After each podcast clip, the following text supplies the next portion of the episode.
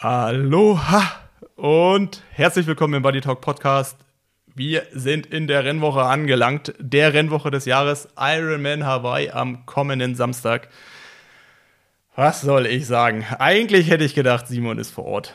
Dazu ist es leider nicht gekommen. Wie es dazu, oder wie es dazu gekommen ist, dass er nicht vor Ort ist, wird er uns gleich berichten. Dann äh, machen wir einen Rundumschlag. Wir haben Philipp Seib dabei, der uns ein paar Eindrücke von vor Ort liefert. Aber vorab, Simon hat noch ein paar Rennergebnisse, die hat er in der Folge vergessen. Die holt er hier nach. Wir haben noch einen Präsenter, aber Simon, ich direkt zu dir. Ja, ich habe in der Folge vor lauter vor lauter Ironman Hawaii einfach vergessen, davon zu erzählen, was sonst noch so los war am Wochenende. Der Kurzdistanz-Weltcup in Rom waren mal wieder deutsche Festspiele. Wir haben mit beim Frauenpodium mit Nina Eim und Helene Gomez-Göckel einen deutschen Doppelsieg auf Platz 3 noch Katja Scher und das Männerpodium sieht folgendermaßen aus: Vasco Vilassa, Arnaud Mengal und Simon Henseleit auf Platz 3. Er hat es nicht kommen sehen, aber er hat es gemacht. Ja, die deutschen Und Festspiele gehen weiter. Die deutschen Festspiele gehen weiter. Es ist wirklich, es ist Woche für Woche, gerade die letzte Zeit, ein, ein einziger Freudentanz, was die deutsche Kurzdistanz abliefert. Ähm, unser Freund Lasse Lürs konnte leider nicht starten. Ich glaube, er wurde krank, wie ich das äh, gelesen habe. Aber ja, die Kurzdistanz macht einfach Laune. Ansonsten wurde in Barcelona, bei der Challenge Barcelona geraced über eine Distanz, die ich, wo ich selber erstmal nachgucken musste. 1,5 Kilometer schwimmen, 60 Kilometer Rad und 15 Kilometer laufen. Bei den Frauen hat Sympathie, Sympathiepunkte gehen raus, gewonnen Immo Simmons vor Lucy Buckingham und Caroline Pohle, also auch ähm, The Germans on the Podium. Bei den Männern hat gewonnen Juri Keulen vor Alistair Brownlee und Wilhelm Hirsch. Wieder The Germans. Also, es sah gut aus für die Deutschen am Wochenende. Und bevor wir jetzt quasi hybrid nach Hawaii schalten, wir werden wie ab jetzt immer präsentiert vom 808 Project. Und heute in der Manege des 808 Project Zirkuszelts Passend zum Iron Hawaii, Hannes Hawaii Tours. Ich kann wirklich dazu sagen, ich hatte letztes Jahr auf Hawaii immer wieder hier ein Problemchen, da ein Problemchen. Ich habe ein Fahrrad gebraucht, äh, so alles Mögliche. Und es ist wirklich erstaunlich, egal wen man wie fragt und was man irgendwie braucht, alle sagen immer, wenn sie selbst nicht weiter wissen, frag mal die Leute von Hannes Hawaii Tours, ähm, die haben eigentlich für alles irgendwie Lösungen. Die, die kennen jeden, die wissen Bescheid, äh, die haben alles vor Ort. Ähm, und wenn man die dann fragt, sie behalten recht. Die haben für alles immer eine Lösung. Und ich habe das Gefühl, es kennt sich wirklich niemand, kennt sich da besser aus, wenn es darum geht, ähm, nach Hawaii zu reisen, ähm, sich vor Ort zurechtzufinden, ähm, auch was Ortskenntnis und einfach wirklich egal was man irgendwie auf, was man braucht, die wissen Bescheid. Und ich glaube, das kommt einfach jedem, der mit Hannes Hawaii Tours reist, extrem zugute.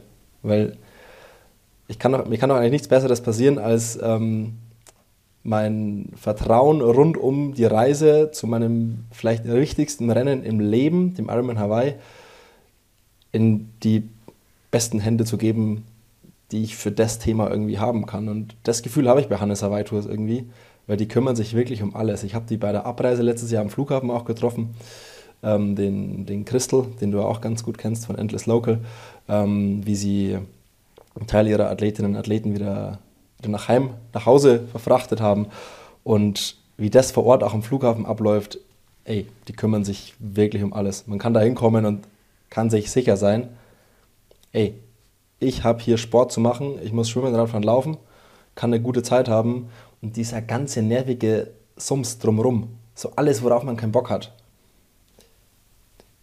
Dafür ist Hannes Hawaii Tours da und glaube, man ist da wirklich an der, an der bestmöglichsten Stelle. Und Nils, wenn man mit Family reisen möchte wie du, hast du mir erzählt, ist es ja auch gar nicht so schlecht, oder? Ja, super simpel. Du machst dein Zeug, wie du es immer machst, äh, Sport. Und ähm, Hannes Hawaii hat drumherum auch ein buntes Freizeitprogramm für Family. Also sprich, du kannst dir all mögliche Wasserfälle angucken. Du kannst rüber nach Hilo fahren, dir da was angucken. Ähm, ich glaube, jeden Fleck auf der Insel haben sie schon mal sich angeguckt. Äh, da gibt es ein buntes Programm, ähm, damit auch die Liebsten immer wieder gern mit nach Hawaii kommen und auch vor Ort ähm, ja das alles ein bisschen besser sehen und natürlich auch die Warterei zum Rennen verkürzt wird. In dem Sinne, ähm, Doppeldaumen hoch und ähm, schaut euch mal an. Hannes Hawaii fliegt nicht nur nach ähm, Hawaii, was sicherlich der Ursprung und das Highlight ist, sondern auch Wettkampfreisen zum Ironman Cozumel nach Südafrika, zur 73 WM und ich glaube auch nächstes Jahr zum PTO-Rennen nach Singapur, wenn ich das noch richtig in Erinnerung habe. Ja, ansonsten, wer sich da genauer mal umgucken will, einfach ähm, hannes-hawaii-tours.de. Das ist dein Triathlon-Reisen Schlaraffenland. Dein machen Buddy, wir einen Punkt. Dein Buddy-Reisebegleiter. Dein Triathlon-Reise-Buddy, genau. Jetzt machen wir hier einen Punkt in der Werbung und gehen ab in die Folge, ab zumindest äh, gedanklich nach Hawaii. Viel Spaß damit.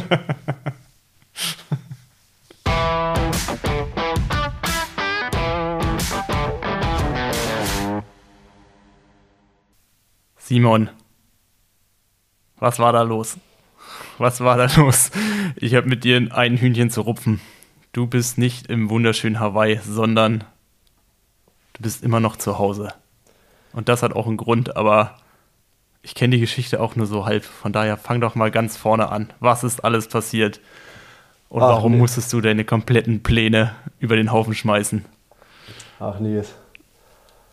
Ja, äh, ich sage jetzt nicht Aloha, sondern weiterhin Servus. Äh, Mahalo. Ja, ähm, ja, was ist passiert? Woran hat es gelegen? Also, die ganze Geschichte geht vielleicht damit los, dass ich, also mein ursprünglicher Plan hatte vorgesehen, dass ich Sonntag 10.40 Uhr, sowas rum, oder 11.40 Uhr, 11 Uhr äh, nach San Francisco fliege. Dort treffe ich Bocky und irgendwie noch ganz viele andere. Und dann geht es weiter nach äh, Kona. Und um meinen Chatlag auszudribbeln, habe ich mir so einen richtig guten Plan zurechtgelegt. Und der war wirklich, den habe ich ja nicht ganz gut ausgeklügelt. Und der Plan hatte vorgesehen, in der Nacht vor dem Flug nicht so viel zu schlafen. Ähm, und dann ja, dann war ich halt ewig noch wach und dann habe ich natürlich alles nochmal gecheckt und dann dachte ich mir, ja gut, checkst du dann Esther auch nochmal und checkst du dann Visum, dass da auch wirklich alles passt. Und mit Amerika habe ich immer so ein bisschen, oh, da habe ich immer so ein bisschen Angst, dass halt irgendwas nicht passt. Und du dann da an der Immigration stehst und die dir sagen, Turnaround, nächster Flug nach Hause, haben keinen Bock auf dich. Ja gut, dann checke ich mein Esther und dazu ich, brauche ich meine Reisepassnummer. Und in dem Augenblick, als ich meinen Reisepass aufklappe,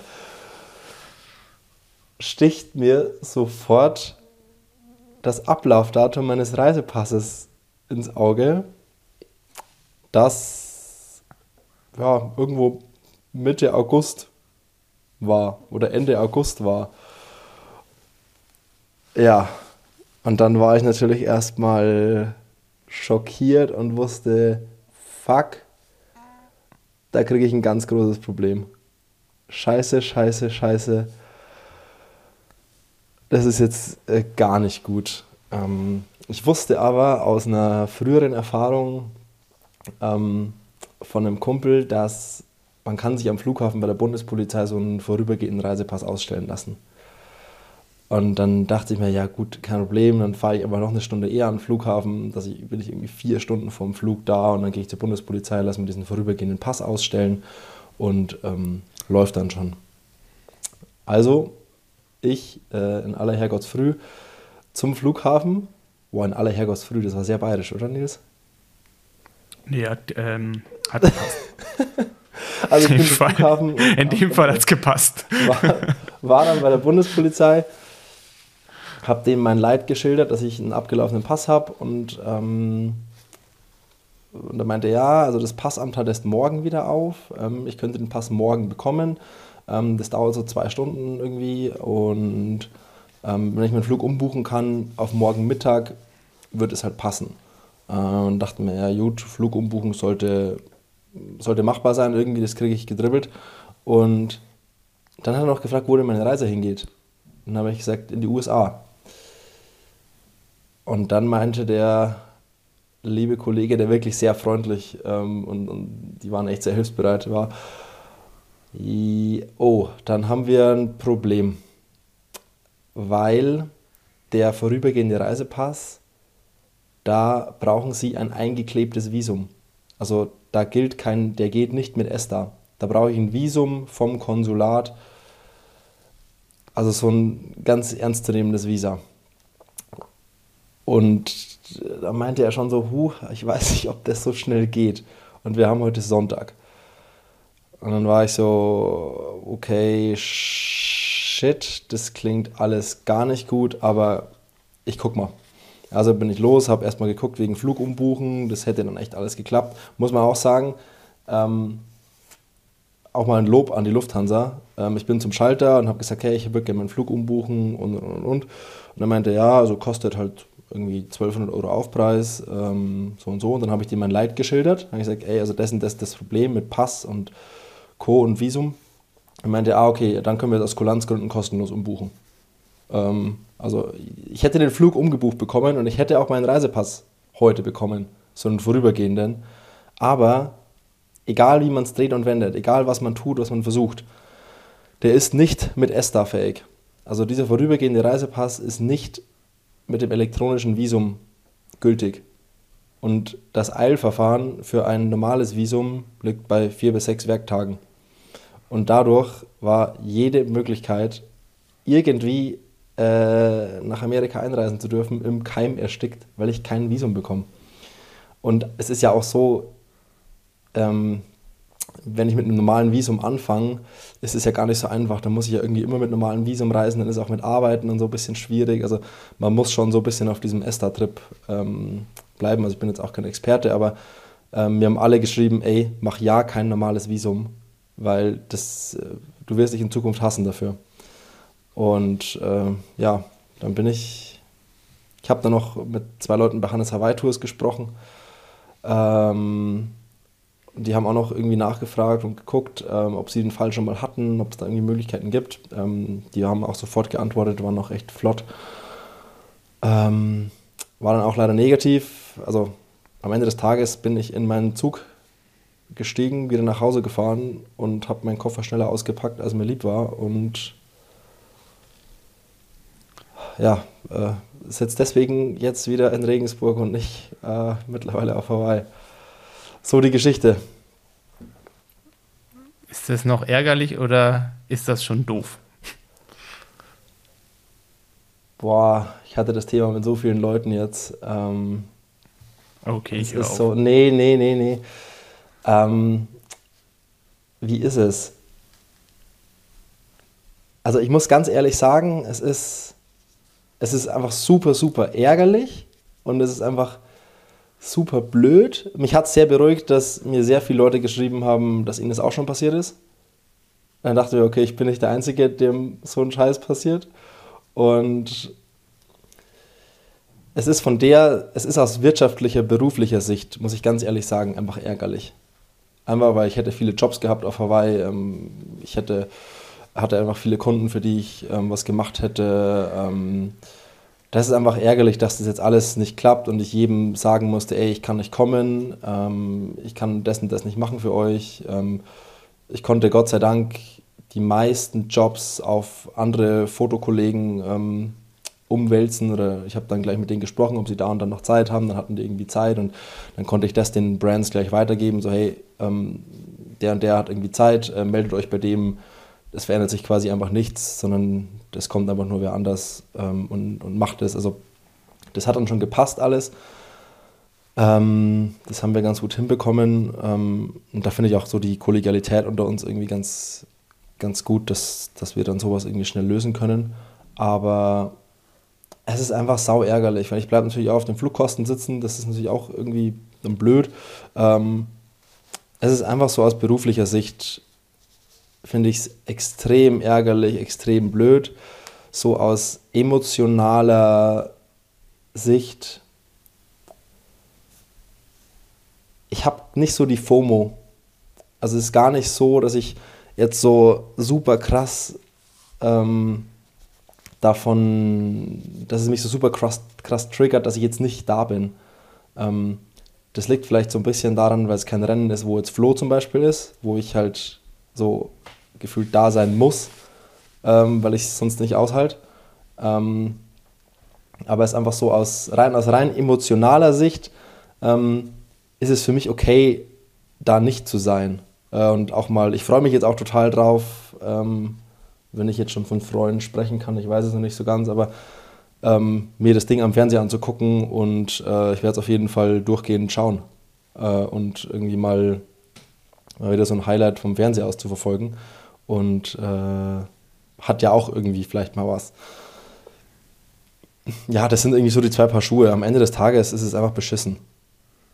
Ähm, und ich ja. versuche ich versuch's natürlich auch mir ein bisschen schön zu reden, um äh, mich nicht zu sehr selbst zu hassen. Ähm, deswegen, deswegen sage ich, ich habe relativ wenig FOMO und es ist okay, nicht da zu sein. Aber das Gute ist ja, deine komplette Woche war verplant. Du bist jetzt an einem anderen Ort und ich denke mal, dein Terminkalender war selten so leer für die kommenden Tage.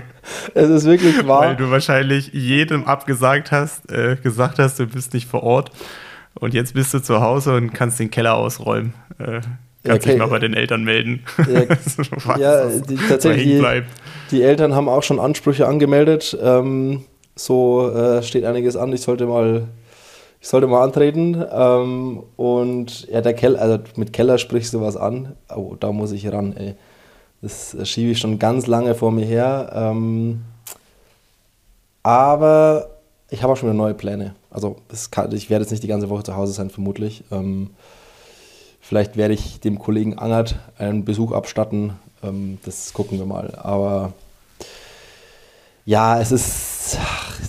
Ey, das Unangenehmste war einfach, dann allen gestern diese ganzen WhatsApp-Nachrichten zu schreiben und da in jede Nachricht reinzuschreiben, wie dumm man eigentlich ist. Also in jeder Nachricht, ich war auch ganz offen und ehrlich, habe allen gesagt, ey, mein Pass ist abgelaufen, sorry, ich kann nicht reisen. Äh, und in jeder Nachricht einfach zu schreiben, so, also dadurch zu schreiben, so die eigene Blödheit zu quittieren. Das ist so das, war so das Nervigste, dass ich dachte so, oh, was denken denn die Leute von mir, dass ich mein, mein Pass abgelaufen ist. Sowas Blödes. So, ich habe den halt, das letzte Mal habe ich den zum Ironman Israel gebraucht. Das war, mal, das, war das Aber letzte. Simon, äh, wenn ich dich beruhigen kann, ich habe auch schon viele Sachen hinbekommen. Ich habe schon mal Flüge falsch rum gebucht. Was? Also quasi Start- und Zielort verwechselt. Also ich war quasi am Flughafen. Ich war quasi am Flughafen an meinem Zielort. Ähm, wollte eigentlich an meinen Startort fliegen. Ich weiß nicht, letztes Jahr, ähm, ich glaube, das ist eigentlich so das Peinlichste, was mir jemals passiert ist. Und ich kenne genauso dieses Gefühl, äh, jemanden danach anzurufen und zu sagen, hey, mir ist was richtig Doofes passiert. Ich habe mich ja letztes Jahr am Flughafen ans falsche Gate gesetzt, habe Podcast gehört und mir ist es aufgefallen, als der Flieger weggeflogen ist. Und dann habe ich quasi äh, mich zu Hause gemeldet, habe gesagt, hier ist was ganz Peinliches passiert. Ich war am Flughafen rechtzeitig da.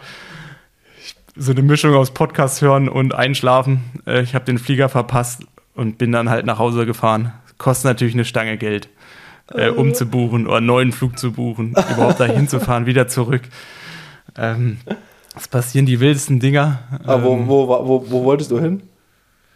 Ja, es war ähm, ich wollte nach Berlin. Also ich hatte einen Arzttermin und ich weiß gar nicht, was mein zweiter Termin gewesen ist. Ähm, ich habe mich auch mit Freunden verabredet. Es war eigentlich klar, okay, ich bin 24 Stunden in Berlin. Und dann muss man dann doch ja hier 16 Uhr los, abends dann hin. Ähm, dann ist man, wäre ich abends bei meinen Eltern gewesen, hätte den ganzen Tag Zeit gehabt. Und schlussendlich bin ich zum Flughafen hin, wieder zurück. Ich glaube, ich war um 22 Uhr wieder zu Hause. Um 6 Uhr ist dann mein Flieger gegangen und dann bin ich quasi wie ja, wie so ein guter Businessmensch morgen mit Anzug hin und abends um 22 Uhr wieder zurück, quasi Berlin für acht Stunden. Ähm, und das Ganze war natürlich auch, ähm, ja, hat ziemlich viel Lehrgeld gekostet. Dementsprechend ähm, es passiert.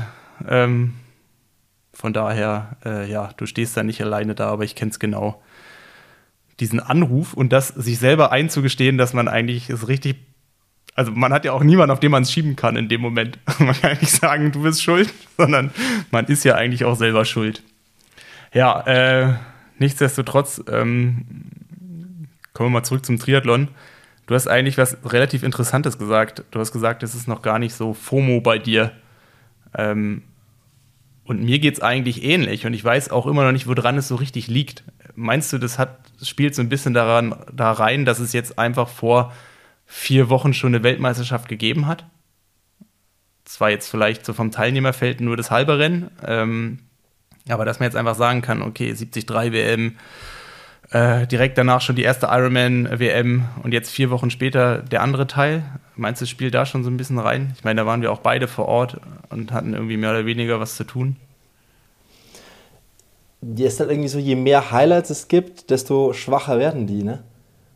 So, jetzt seitdem, es war ja, Ibiza war ja schon aufgeblasen wie das große Ding, so der große Saisonstart mit einem absolut kranken Feld. Ähm, dann, dann ist Rot, was halt immens aufgeblasen wurde, wo mit Weltbestzeiten und Schieß mich tot halt einfach ein riesen Ding war. Ähm, dann hast du die WM in Nizza, die auch wieder aufgeblasen wird wie ein, wie ein Heißluftballon und jetzt wieder so. Und je mehr Sachen halt so ganz, ganz extrem sind, desto weniger extrem werden die. So sehe ich ja, das so ein bisschen. Also so versuche ich es mir zu erklären. Ja, es ist halt dann doch auch, ich meine, man ist zu Hause und man, also es muss halt noch mal krasser sein, damit man halt wieder so einen Reiz halt hat. hat. Ähm, und ich weiß nicht, ich glaube, wenn du jetzt vor Ort gewesen wärst, du würdest, glaube ich, anders davon reden, weil dann ist man dann doch oh wie so diese bekannten Orte, die man dann gerade so auf Hawaii hat, so dieses, dieser Spirit, der, der direkt herrscht. Ähm, ja, aber ins Wohnzimmer kriegt man es dann doch gefühlt auch erst ein bisschen verspätet und natürlich auch nicht so intensiv. Aber, aber wobei ich sagen muss, es ist trotzdem jetzt, wenn man die ganzen Bilder sieht, so jetzt, äh, ist halt so seit ein paar Tagen schwappen ja dann doch schon einige Reels äh, und Stories rüber, wo Leute am Ali Drive irgendwie ihre letzten Workouts machen, ähm, wo sie am Highway Rad fahren, am Pier schwimmen, so die, so die ganzen Klassiker. Jeder ist am äh, Poke, ähm, am, am, sag's mir, am, am Dick Me Beach. Ja, am, am, am Smoothie Bowl essen und so. Es ist schon so, es ist trotzdem ganz anderes. Es ist so ein so aus reiner Fansicht und da ich ja immer so ein bisschen, ja, ich, ich sage ja immer so ein bisschen, na, diese PTO-Sachen, die sind so künstlich hochgeblasen und irgendwie, das ist alles nicht so 100% geil, ähm, ist es schon so, ah, geil, der, der, Triathlon ist wieder da, wo, wo man ihn kennt und wo das so, so ein bisschen, da weiß man, was man hat. So ein, es ist so ein ganz beruhigendes, gutes Gefühl, irgendwie so, ja, jetzt sind wieder alle auf Hawaii und da gehört es hin, da ist es gut und ähm, es ist geil. Aber es ist, was so die Spannung auf das Rennen betrifft, ist es einfach so, man hat halt alle, alle sechs Wochen jetzt immer irgendwie so eine krasse Spannung auf so ein Rennen, weil halt so viele große Dinger sind, die medial so, so gepusht werden. Und das hat ja schon einfach einen Einfluss, wie stark etwas gepusht wird, wie groß der Hype drumherum aufgebaut wird. Ähm, da, weißt du, wie ich meine? Deswegen ist, deswegen habe ich so ein bisschen die. Und vielleicht, es spielt auch vielleicht damit rein, dass ich halt nicht weiß, okay, nächstes Jahr werde ich da sein, in der Hoffnung, also ich werde auf jeden Fall diese Woche mich darum kümmern, dass ich einen neuen Reisepass bekomme. Also ich bereite, ich bereite, mich, jetzt, ich bereite mich jetzt auf Kona 24 vor. Road to ähm, Kona starts now. Road, road, to, road, road to Kona starts now. Ähm, weil ich brauche einen neuen Führerschein, ich brauche einen neuen Perso, also ich mache einmal einen Rundumschlag. Ähm, und deswegen, das entscheidet jetzt so ein bisschen. Dann sage ich, okay, ich weiß, ich bin nächstes Jahr nicht in der Regel wieder da. Ähm, aber ja, es ist, wie du sagst, der, der, der Hype, der bläst sich nicht so ganz krass auf, aber es ist so ein schönes Gefühl irgendwie. Es ist irgendwie so, jetzt haben, ich habe die Bilder von Laura Philipp in ihrem Post gesehen, vom, vom Hoala Swim, ähm, den Lucy Charles übrigens gewonnen hat, ähm, so knapp zwei Minuten oder zweieinhalb Minuten vor dem Rest. Ähm, große Überraschung, haha. Ähm, das ist schon cool. Es ist einfach was anderes und es ist einfach so, es ist einfach so, ach, schön. Äh, der Triathlon ist wieder da, wo er, so da, wo er hingehört, so ungefähr. Und ähm, jetzt können diese ganzen, ganzen PTO und Super League, diese ganzen, jetzt die Super League ist ja jetzt dann irgendwo in Neom, in der Wüste, da in, diesem, in dieser Wüstenstadt, wo sie letztes Jahr auch schon war. So, ja, komm, was soll denn das? So, da, da bin ich so, ah, schön, Ironman Hawaii, das ist gut. Ähm, das, Hast du, das, hat der Fotografen Simon schon irgendwas gesehen, was er noch nicht gesehen hat bei Social Media, nee. wo dein Herz aufgegangen nee. ist? Also irgendwas, was neu kreiert wurde? Nee, auf gar keinen Fall. Also, also es gibt dann, also das, es wird, also ich würde es so stark wundern. Ich dachte letztes Jahr auch, ich war letztes Jahr das erste Mal Hawaii und ich dachte mir auch so, okay, Simon, du versuchst unbedingt Sachen neu zu machen, Sachen, die du noch nie da gesehen hast, Sachen anders zu machen. Ja, am Ende des Tages, wenn man sich jetzt mal diese Bilder anguckt, die ich letztes Jahr da gemacht habe, das ist der gleiche Sums, den es halt die letzten zehn Jahre davor auch schon gibt, weil es sieht halt einfach da so aus. Es ist, du hast halt einfach Highway, der ist einfach, da ist nichts.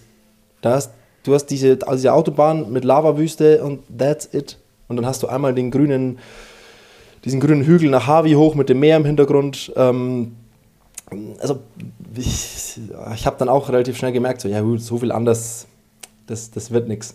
Und ey, es sind ja auch einfach jedes Jahr irre gute Foto-, Video-Leute da. Also äh, da weiß ja jeder, also viele wissen da ja wirklich, was sie tun. Und da ist das Niveau von manchen Leuten ja extrem hoch und jeder versucht ja irgendwie was Besonderes und was anderes zu machen. Und am Ende des Tages muss man sich eingestehen, dass man da halt schon, das ist so, contentmäßig ist das so ein bisschen auserzählt ohne das negativ zu meinen. Ähm, ich habe jetzt schon Bock, nächstes Jahr dahin zu kommen und nächstes Jahr da Content zu machen. Ähm, aber was Neues zu sehen, also was Neues zu machen, ist da extrem schwierig, weil es halt das alles schon so krass lang gibt. Ja, aber bleiben wir erstmal bei diesem Jahr. Ich finde, ähm, ja. wir haben ja gleich auch noch ein Interview mit äh, Philipp Seib, dem Trainer und Ehemann von Laura Philipp. Ähm, der nennt es so ein bisschen, ähm, man merkt, dass ein bisschen weniger Testosteron unterwegs ist.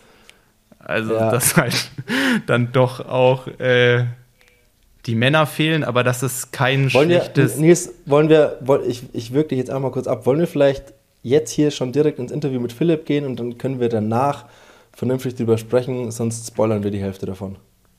Simon, das ist eine gute Idee. Und ab. Wie lange seid ihr jetzt eigentlich schon unterwegs? Also ihr wart ja, ihr seid ja erst nach Maui geflogen, war da eine Zeit und seid jetzt auf Kona. Ähm, yeah. Gib mal so einen kurzen, ich mal, einen kurzen Erlebnisreisebericht über eure Zeit bis jetzt ab. Wie ist die Lage? Ja, erstmal, erstmal hallo Simon. Ähm, danke, dass du mich hier eingeladen hast.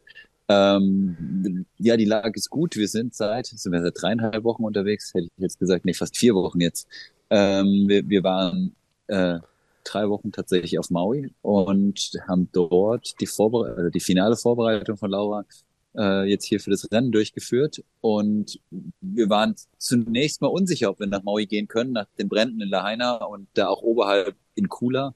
Ähm, und jetzt am Ende hat sich das, wir hatten dann Kontakt mit Menschen in äh, auf Maui und die haben uns dann bestärkt, dass wir auf jeden Fall kommen sollen, da die vom Tourismus abhängen und dass für die jetzt tatsächlich auch trotzdem Feuer sind einfach viele, viele Menschen weggeblieben und damit auch ein Teil der Lebensgrundlage. Und für die ist es so ein bisschen wie ein, ich nenne es mal wie ein zweites Covid, deswegen ist es super cool, ähm, dass doch auch Menschen hingekommen sind. Und ähm, wir hatten da eine sehr gute Zeit. Und wie lang wart ihr auf Maui insgesamt dann? Und eine Zeit wann seid ihr in Kona? Also wie, wie sieht so die zeitliche Aufteilung aus? Wir hatten ziemlich genau drei Wochen auf Maui. Mhm. Und drei Wochen und zwei Tage und sind dann jetzt am vergangenen Donnerstag nach Kona geflogen. Und was ist der, das frage ich mich schon lange, weil das machen ja, also dass Leute nach Maui gehen und dann erst nach Kona, es ist ja nichts Neues, das machen ja seit vielen Jahren, seit vielen Jahren viele mhm. Athleten und Athleten. Was ist der Beweggrund dafür, nicht direkt nach Kona zu gehen, sondern erst nach Maui zu gehen? Oh, da gibt es für mich einen ganzen Haufen gute Gründe, das zu tun. Ähm, also wenn, wenn man erstmal aus Athletensicht rangehen möchte, ist einfach die Frage, magst du es auf den Rennstrecken quasi vorneweg so lange unterwegs gewesen zu sein oder haben diese Rennstrecken so einen gewissen Magic? Ähm, und gefühlt äh, muss sich Laura auf Rennstrecken immer eher zurückhalten, dass die, äh, dass, dass die nicht die ganze Zeit in so einem halben Race-Mode ist. Ähm, die zweite Sache ist, ich halte Maui für wesentlich vielseitiger als Big Island ähm, was die Trainingsbedingungen angeht. Und ähm, ich bin sowieso immer wieder erstaunt, mit welcher Gelassenheit Menschen äh, diese Situation hier auf dem Highway ertragen, weil wir haben natürlich immer wieder geile Shots, die Menschen wie du und andere davon erzeugen, ja. Ähm, aber die Realität ist halt, dass du auf einer zweispurig ausgebauten Autobahn unterwegs bist und ähm, wenn ich der Laura in Deutschland erzählen würde, kommen wir trainieren auf der A5 zwischen Heidelberg und Frankfurt, ähm, würden doch die allermeisten Menschen mal an die Stirn tippen und hier ist es irgendwie gang und gäbe. Und ähm, noch dazu würde ich sagen, dass mindestens, sage ich mal so, wie die AfD-Wählerquote in Deutschland hier die Quote ist von Menschen, die Stoned Auto fahren. Ähm, und deswegen halte ich das, also das Training hier auf dem Highway versuche ich für Laura so gering wie möglich zu halten. Und, so, und das, Gründe, das ist nächster guter Grund, noch? halt eben nach Maui zu gehen. Ähm, dann weitere Gründe des Klimas ähnlich. Die weiteren Sachen sind, es gibt eine 50 Meter Schwimmbahn, es gibt ein, ein Stadion zum Laufen. Ähm, du hast relativ leicht zugängliche äh, drei sehr schöne Radrunden. Also ich sag mal ein Vulkan. Du kannst Ostmaui, du kannst Westmaui fahren. Ähm, plus es gibt noch so zwei, drei andere Geheimtipps, wo man vielleicht auch mal einen längeren, noch mal einen anderen Uphill fahren kann für Intervalle, wo man sich einfach weg vom Straßenverkehr be begibt. Ähm, und dann gibt es in der Mitte der Insel wie so eine Triangel, wo du einen Rechtsabbieger als Time Trial fahren kannst. Also das heißt, ähm, du musst auch nicht irgendwo drehen. Ähm, zugegebenermaßen ist das schon auch Highway-Style. Also auch da halte ich gerne die Luft an. Ähm, und die andere Sache ist, wir sind in der Zeitzone, es ist eine halbe Stunde Flug dahin und so weiter. Das, das sind eben die Dinge, um dann wirklich äh, dem Rennort und dem Renngeschehen wirklich nahe zu kommen. Ja. Und klimatisch ist es dann, man kann nicht sagen logischerweise, weil es gibt ja auch auf, auf Kona schon diverse verschiedene Klimazonen, aber es ist klimatisch eins zu eins gleich ungefähr. Ähm, ich will nicht ganz sagen, dass Kihei, dort wo wir jetzt gewohnt haben, das kannst du theoretisch von hier aus sehen. Also den Vulkan siehst du ja von hier sogar. Ja. Ähm, auch vom, vom Highway ja immer äh, richtig. Und das ist das Maui Southside oder Maui South, ähm, South Shore. Und dort ist ja auch Kihei. Ich würde sagen, wenn es jetzt hier zum Beispiel am Abend so ein bisschen tröpfelt, ist die, ähm, die Luftfeuchte in Kona leicht höher als in Kihei. Aber das kann auch mal im Tröpfeln in Kihei passieren. Also das, ähm, das, das passt schon sehr nah zusammen. Vielleicht würde ich sagen, tendenziell habe ich jetzt bisher die höheren Temperaturen auf dem Autothermometer in Maui eigentlich so auf, diese, auf diesen ähm, alten Zuckerrohrplantagen dann in der Mitte gehabt. Also da hatte ich 96 bis 98 Fahrenheit als höchste Temperaturen dann, ähm, was auch schon richtig amtlich ist. Und jetzt hier in Kona pendelt sich ja eigentlich meistens so zwischen 86 und 90, 91 ein. Ja, so mal so zwei, drei Punkte aus, aus Trainersicht. So, was sind so aus deiner Sicht so die Key Facts, auf die du tagtäglich ähm, so am allermeisten achtest, jetzt so in, der letzten, in den letzten drei, vier Wochen ähm, der Vorbereitung? Was sind so, so Punkte, wo du, wo du so ein bisschen in der Früh die Luft anhältst und immer hoffst, dass, immer, dass, das, dass das passt? Was sind so die, du weißt, was ich meine? Ja, du, ehrlich gesagt, checke ich eigentlich die ganzen Basissachen. Also und ich versuche das, ähm, also die Basissachen im Sinne von Herzfrequenz, hohe Herzfrequenz, so, solche, solche Themen, dann die anderen Sachen einfach gucken, wie, wie, wie war das Training von der Planung und wie war die Durchführung tatsächlich und daraufhin dann die nächsten Tage angepasst. Also eigentlich Business as usual.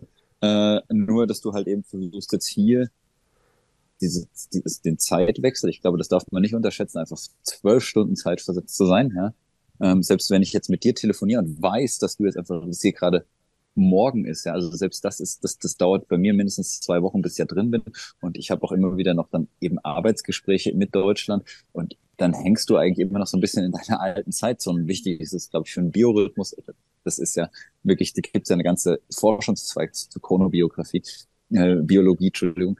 Ähm, und das ist einfach wichtig, richtig anzukommen. Das sind die ganz großen Herausforderungen, dann dennoch dein Trainingsload zu packen. Und dann ist die noch die ähm, Wärmeadaptation eben mit relevant. Und das Spiel versuchst du eben so intensiv wie möglich, aber auch so behutsam wie möglich zu gehen. Ähm, und äh, das kann eben sein, wenn du ankommst, dass auch Schlafrhythmen einfach noch nicht so gut sind, ja, und dann ist es dieses Spiel, was du erstmal anzunehmen hast. Und je besser du das kannst, umso besser geht's dir dann hier. Und wie lief's bis jetzt? Ich würde klar sagen, dass gut lief. Also wir, die Laura ist gut vorbereitet auf das Rennen. Das, das, ist, das ist doch schön zu hören. Ja. Kommen wir mal zu Kona. Ja. Äh, wie ist es? Viele fragen, mich haben im Vorfeld, also ich, äh, ja, ich konnte jetzt gestern leider nicht nach Kona fliegen. Ähm, ich habe mhm. im Vorfeld ganz viele Leute ähm, mir ganz viele Leute gesagt, ich muss dann unbedingt berichten, wie es ist im Vergleich zu den letzten Jahren und, und was anders ist. Und da ist die Neugier sehr groß. Wie ist es denn bis jetzt? Ich meine, du hast ja auch also, den Vergleich zu vielen Jahren im Vorfeld. Ja, so viele Jahre sind es ja bei mir gar nicht. Ich war zweimal vorher hier. Ähm, okay. Aber die, die, also was auf jeden Fall ist, es ist eine sehr angenehme Stimmung in, in meiner Wahrnehmung. Ähm, Björn und Björn Giesmann und ich, ich habe hab den heute Morgen getroffen an diesem Koala-Swim und wir waren uns einig, dass, dass so ein bisschen das, das Testosteron nicht da ist und dass es auch gar nicht so schlimm ist. also äh, und ähm, dass, dass das eine sehr angenehme Stimmung hatte dabei. Ähm, und ja, also muss ich ehrlich sagen, dass dass ich das so teile. Was ich cool finde, ist zum Beispiel GTN. Ähm, die sind mit einer reinen Frauencrew hier. Ähm, erstaunlicherweise hat Ironman auch einfach ein paar mehr weibliche Creatorinnen äh, dabei und ähm, das hat schon auch was. Und gerade, ich meine, gerade jetzt Fotografin ähm, oder die ganze Firma-Ecke, die, die, die ist schon eher eine 90% Herrenecke, ähm, würde ich sagen. Und ähm, das, das dreht sich hier zumindest in meiner Wahrnehmung Stück. Es mag sein, dass ich da jetzt zu sehr den Blick drauf habe, aber ähm, ja, fand ich, also ich nehme es als angenehm wahr. Und was ich auch tatsächlich cool finde, ist, dass die Frauen einfach wirklich das Spotlight bekommen.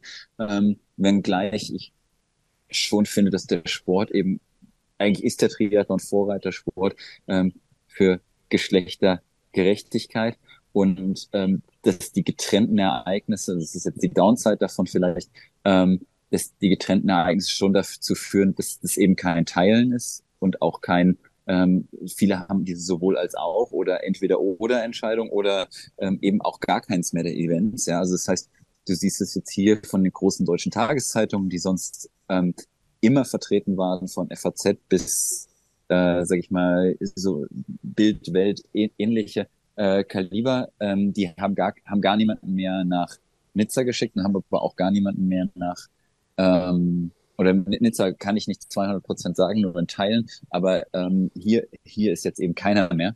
Ähm, und das ist eben sicherlich auch ein Resultat der Teilung. Also dass das ist eben äh, dann vielleicht auch nicht ganz so viel Aufmerksamkeit bekommt. Und wie viel ist so los? So, ich weiß noch von letztem Jahr, gefühlt äh, war es ja so, dass, dass der Triathlon die Insel äh, komplett, komplett einnimmt und an allen Ecken und Enden siehst du nichts anderes als, als Leute, die irgendwie mit dem Rennen zu tun haben, auch am Highway, was, der, was den Radverkehr betrifft und rund um den Pier sowieso. Ähm, wie viel Bewegung ist so? Es ist einfach viel, viel, viel ruhiger. Also mit letztem Jahr ist es überhaupt nicht vergleichbar. Würdest du sagen, das, das, aus, dein, aus deiner Sicht was Positives oder was Negatives? Mir war es letztes Jahr zu viel, muss ich ehrlich gesagt sagen. Und das war, da war der Ort an der Kapazitätsgrenze, auch mit Staus und ähnlichen Dingen. Ähm, da war, war ich hinterher so, dass ich gesagt habe, in meinen Augen ist eine WM eine Elitenveranstaltung. Ähm, und dann macht, dann spitzt das Ding wirklich richtig zu. Mach lieber ein paar weniger Starter, ähm, und äh, damit hältst du es auch einfach als einfach attraktiver, ähm, anstatt jetzt sehr, sehr viele Leute zuzulassen.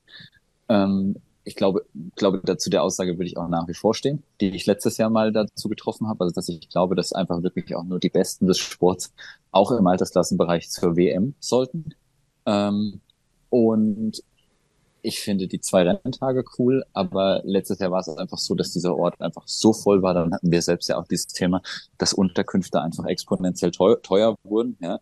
Ähm, und das scheint dieses Jahr äh, einfach nicht so zu sein. Und ich, das finde ich angenehm, wenn ich ehrlich bin. Also es ist eben auch noch mit einem normalen Geldbeutel machbar.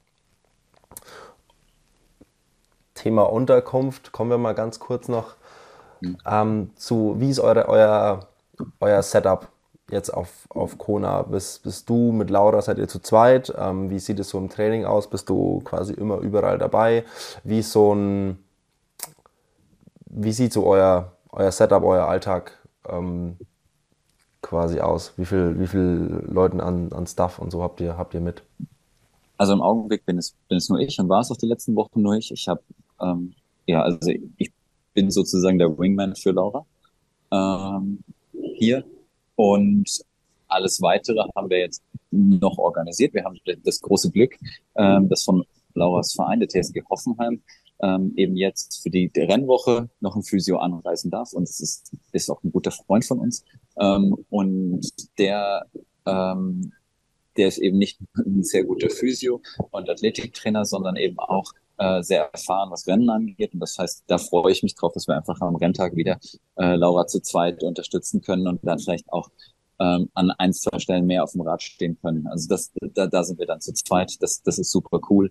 Ähm, der ist ab Dienstag, wenn die Pressekonferenz von Laura da in Deutschland abends um 2015 übertragen wird, ist der hier dabei. Also morgen Abend und Montagabend kommt der an. Und ähm, genau, dann haben wir die Rennwoche, sind, deshalb sind wir ein Dreierteam und sonst habe ich das gemacht für die Laura. Eine letzte Frage. Hm. Was haben wir am was haben wir am Samstag für einen Tag zu erwarten, aus rein sportlicher Sicht? Ich glaube, ein mega spannendes Frauenfeld, ähm, was in der Breite noch nie so gut war. Ähm, da freue ich mich drauf, das zu sehen. Ähm, hoffentlich mit fairen, intensiven sportlichen Schlagabtausch. Ähm, da, also das ist das, was ich mir wünsche. Ähm, und ja, einfach Frauensport auf höchstem Level ähm, werden wir am Samstag sehen. Und ja, die, die, die Entwicklung gibt der Sache recht. Also das, das, das gefällt mir sehr, sehr gut. Kannst du irgendwas in Richtung, was du vermutest, was renndynamisch passiert, sagen oder sagst du als Trainer dazu, sagst du nichts?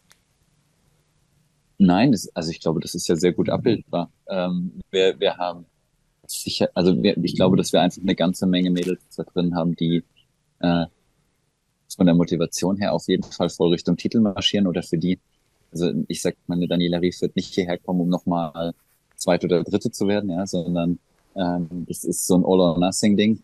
Ähm, das Gleiche sehe ich eigentlich bei Lucy, die einfach viermal Vierte war. Ähm, Anne kann man ja auch mit reinwerfen. Eine Cat Matthews war auch schon Zweite bei einer WM. Ähm, und das, das ist, glaube ich, in der Chelsea, die, äh, sage ich mal, ihren letzten sportlichen Erfolg letztes Jahr mit Hawaii hatte, die einfach auch gehörig Druck im Kessel hat. Und ähm, ich glaube, diese Mixtur wird einfach für sehr viel Dynamik und sehr viel Spannung sorgen und dass auch Menschen einfach ein Risiko eingehen werden, um das Rennen für sich zu wenden. Und dann haben wir, sage ich mal, so ein auch noch einen, einen zweiten und einen dritten Layer hier eben an Performance mit drin, wo man einfach gespannt sein darf, ob es jemand, der äh, im letzten Jahr eher so äh, zwischen fünf und zehn gelandet ist, noch mal weiter nach vorne schafft. Und jetzt habe ich auch schon so viel aufgezählt. Das heißt, alleine von diesen Personen, also wir haben jetzt keine große, also keine super starke Athletin mit einer Verletzung oder irgendwas. Und dann kommt noch jemand wie eine äh, Taylor Nipp hinzu, äh, die sicherlich einfach super skilled ist, ähm, was das angeht. Und da darf man auch gespannt sein, weil ich glaube auch nicht, dass die hier reinmarschiert und sagt, doch ja, ich schaue mir das Ganze mal an, ähm, sondern die wird auch dem Rennen mit ihren Stempel aufdrücken, vor allen Dingen mit ihren Qualitäten, dass die nicht sonderlich weit hinter Lucy aus dem Wasser kommt ähm, und eben auch mit der Radpower, die sie hat. Und ähm, das, das verspricht, glaube ich, einfach ein ultra spannendes Rennen zu werden. Wie hat man das Thema Taylor Nipp ähm, so aus aus eurer Blase rund ums Rennen ähm, wahrgenommen, wo ich das gelesen habe, war das, also ein bisschen so, alle waren so, wow, okay, krass. Äh, und, und jeder hat irgendwie so aufgehorcht. Wie hat man das aus eurer Sicht wahrgenommen? Was hat das nochmal, hat das nochmal irgendwas verändert im, im Sinne von zum Rennen hin? Weil, wie du sagst, sie wird nicht da sein, um sich das mal anzuschauen. Also ich habe das vor zwei, zweieinhalb Monaten, glaube ich, so zum ersten Mal gehört, äh, dass dieser Plan existiert. Ich von daher hat mich das jetzt also nicht überrascht. Sie war qualifiziert als Weltmeisterin, ja, und dass sie hier diese Karte spielt. Ähm, ich glaube, also wenn man einfach darauf schaut und sagt, wir sind Fans von sportlicher Entwicklung, dann finde ich es stark, dass so jemand da reingeht. Ähm, ich persönlich als Coach glaube, das ist ein ganz schöner Stretch und auch ein gewisses Risiko äh, für eine Vorbereitung für Paris nächstes Jahr ist. Ähm, und ähm, aber wenn, wenn sie auch nur ein Teil dahin eingeschränkt ist, ich habe keinen Einblick in ihre, in ihre Vorbereitung, ja, ähm, dann ist das, was sie eben jetzt auf der Unterdistanz gezeigt hat, einfach so vielversprechend gut, dass ich der ihr auch einfach ein sehr, sehr gutes Langstreckendebüt zutraue, auch hier. Ähm, und das, das glaube ich, ist äh, einfach eine, eine sehr interessante Kombi, ja. Ähm, ja, und ich meine, der 73-Weltmeistertitel ist, glaube ich, der einzige, die einzige Chance, wie du es schaffen kannst, ohne eine Langdistanz gemacht zu haben, äh, als Rookie noch hierher zu kommen, ohne vorher eine lange Strecke gemacht zu haben. Also ähm, hat sie, hat sie natürlich dann da, damit auch super geschickt gemacht. Ja, dann wollen wir alle mal gespannt sein, äh, was der diesjährige Ironman Hawaii mit sich bringt. Ähm, neben den üblichen äh, klassischen Presseterminen. Ihr habt morgen eine Pressekonferenz. Ähm, nee, doch, morgen, ja. Nee, übermorgen. Wann ist die Pressekonferenz deutsche Zeit, Philipp? Dienstagabend 20.15 Uhr deutsche Zeit. Ah ja, das ist gut. Also wenn der, wenn wir hier schon mit der Folge hier draußen sind ähm, ja. und ihr es rechtzeitig hört, wo kann man die um 20.15 Uhr gucken?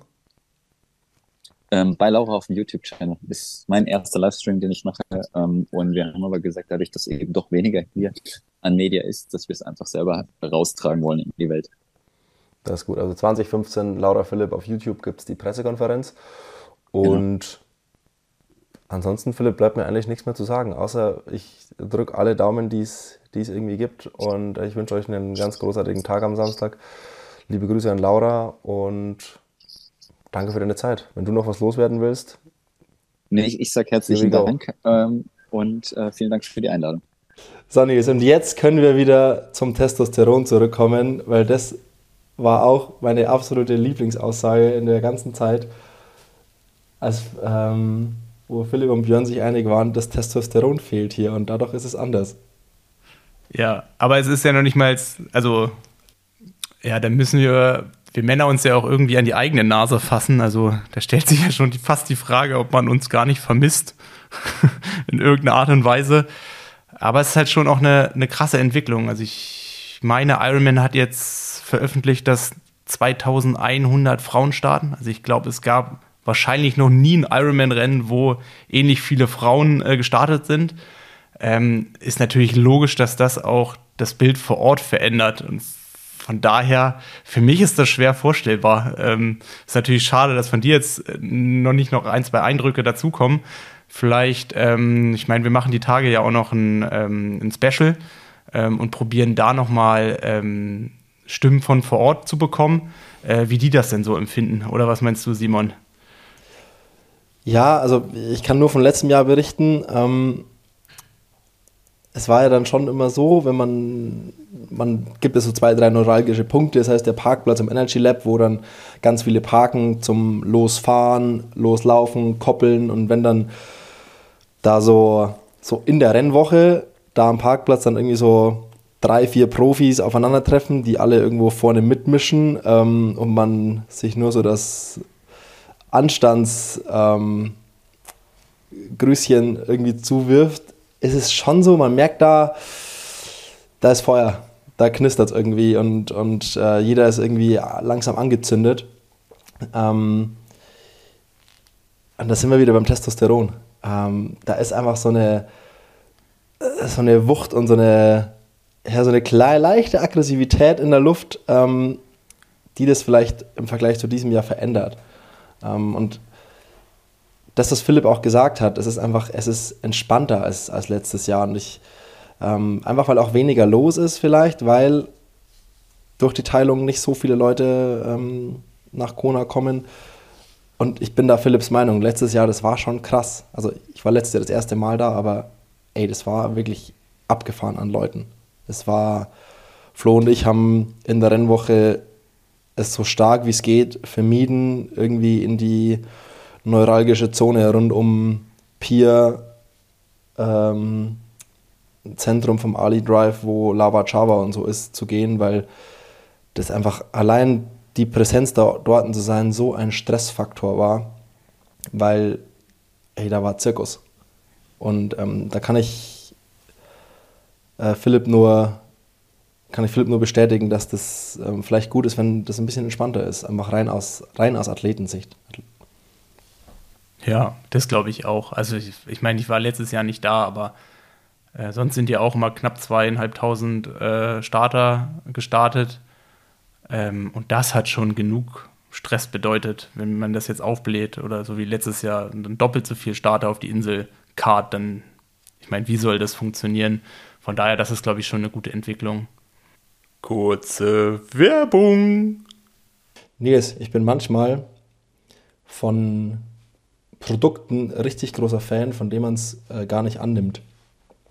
Und hier haben wir wieder so einen Fall. Ich bin wie es treue Hörerinnen und Hörer vielleicht schon wissen, ich bin riesengroßer Fan des Black Roll Recovery Pillows.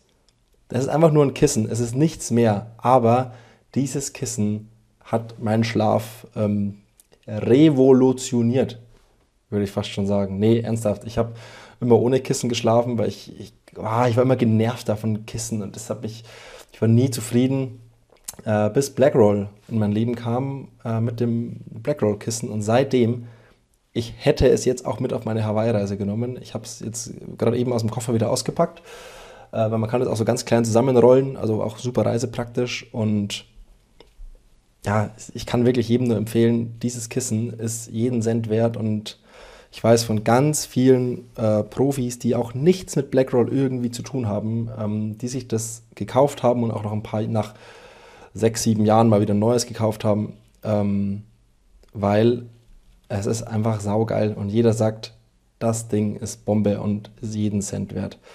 Deswegen, ich kann es auch ans Herz legen, guckt mal bei Blackroll vorbei. Es gibt neben Kissen auch viele andere Schlafprodukte. Es gibt ähm, Decken, die wohl auch sehr gut sind. Die habe ich allerdings noch nicht getestet, deswegen ähm, weiß ich es nicht. Aber auch von Profis habe ich gehört, ähm, dass sie großer Fan davon sind. Es gibt auch verschiedene Dicken bei Decken. Es gibt so eine Winter- und eine Sommerdecke. Und ansonsten, jeder kennt Blackroll. Es gibt alle Produkte, die euch wieder fit an die Startlinie bringen. Also Recovery steht da in vorderster Stelle.